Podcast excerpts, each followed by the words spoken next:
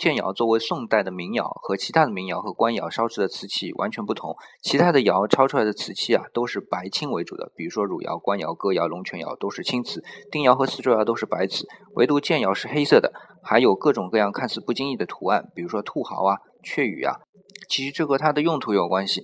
建窑大多是烧造茶碗，在宋朝呢，茶是可以用来比赛的，称之为斗茶，可见当时喝茶的乐趣也是很大的。那么茶是怎么斗的呢？斗的方法大致是两个人一口气把茶喝完，然后看茶汤挂在碗壁的时间，时间长的就算赢。所以建窑把碗长角度做得非常大，这样容易把挂壁的时间延长，让斗茶人能够轻易的做出判断。我一时兴起，按照宋人方法把茶沏了，然后看能不能挂得住。结果发现啊，淡茶是挂不住碗壁的，只有是浓茶才行。但是浓茶非常难入口。所以看来啊，随着时光的推移，不光是茶具变化，人的口味也在变化。